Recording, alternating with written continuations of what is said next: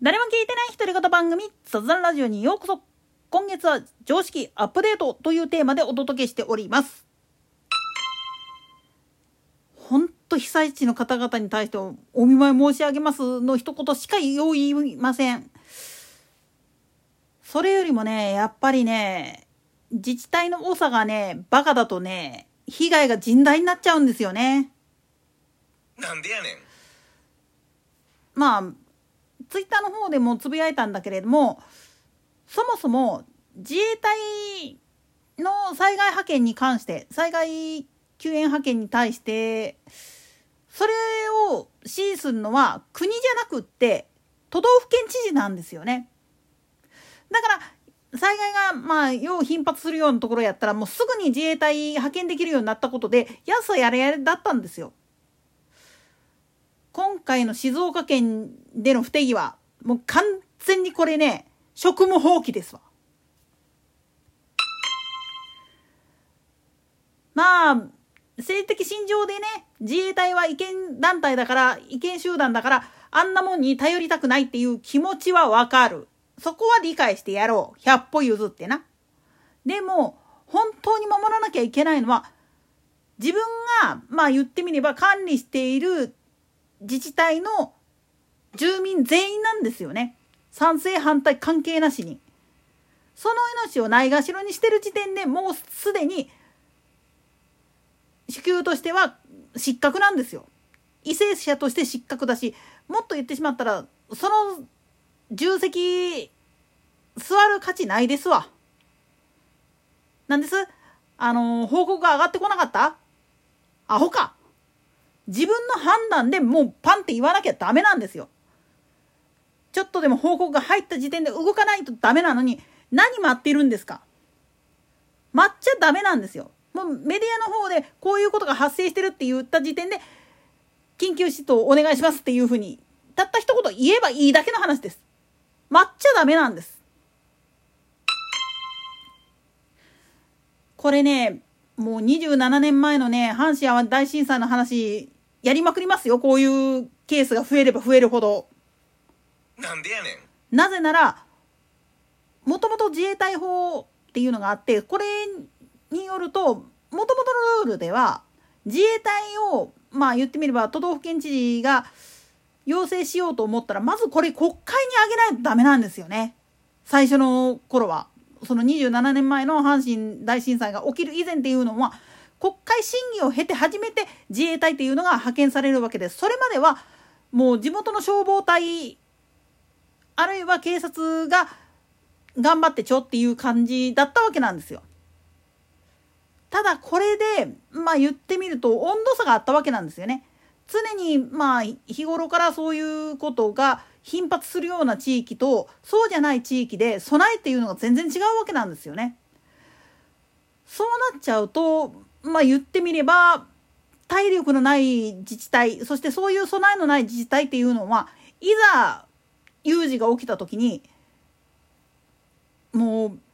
まあ言ってみれば何にも知らない市民によって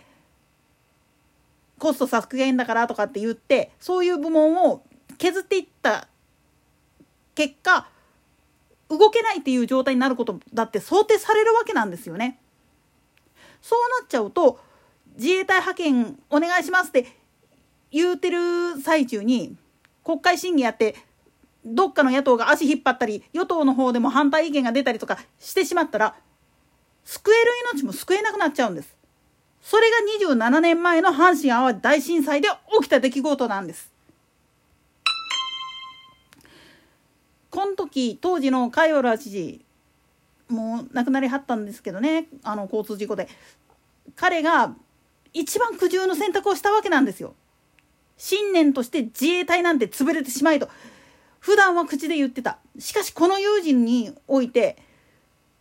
そんなこと言ってる場合じゃない。それどころか自分たち消防隊だけでできると思っていた。甘っちょろい考え方が結果として裏目に出てしまった。救えない。自分たちだけでは機材が重機が扱えないっていう現実を突きつけられた時に国会を待ってたって国会議員が自分たちの現状を見てくれるわけがないっていうのに気づいてそれで直談判したんですよ近くの駐屯地に。それも自分が責任取るから事後報告でいいからって言ってねこれがきっかけで自衛隊法の改正として自然災害が発生した場合は知事の権限に基づいて要請をかかけても構いません直接要請してくれても構いませんよっていうふうにルールが改定されたわけなんです。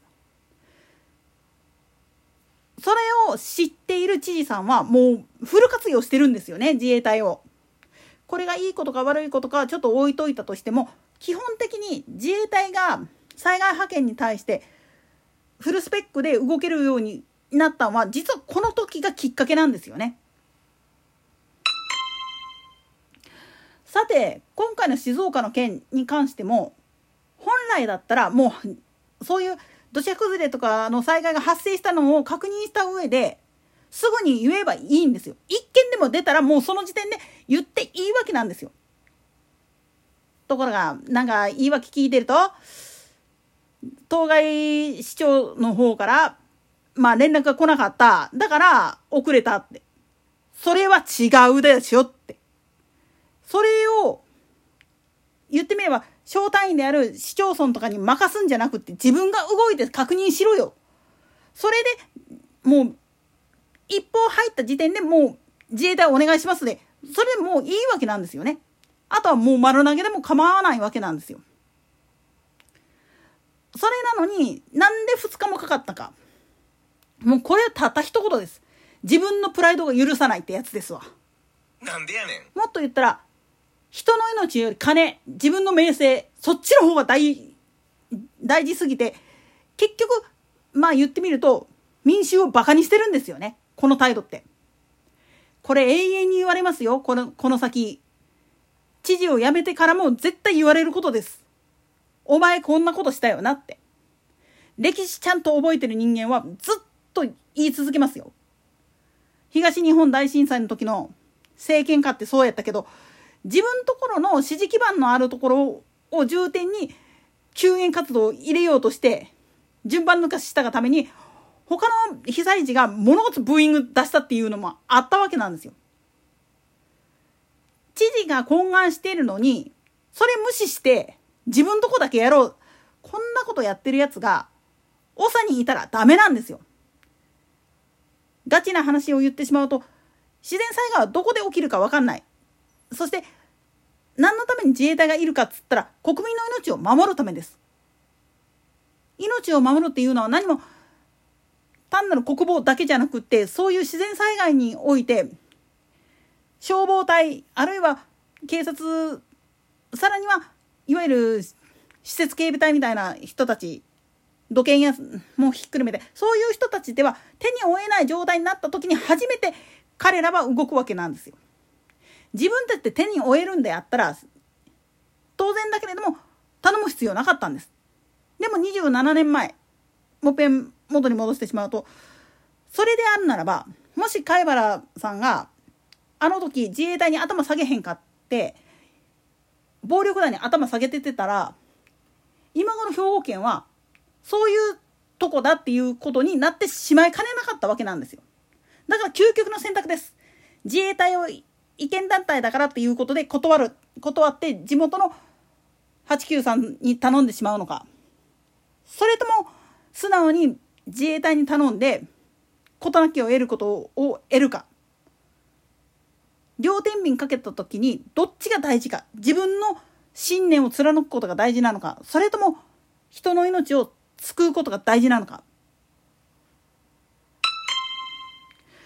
こういったことをまあ言ってみると考えられない人が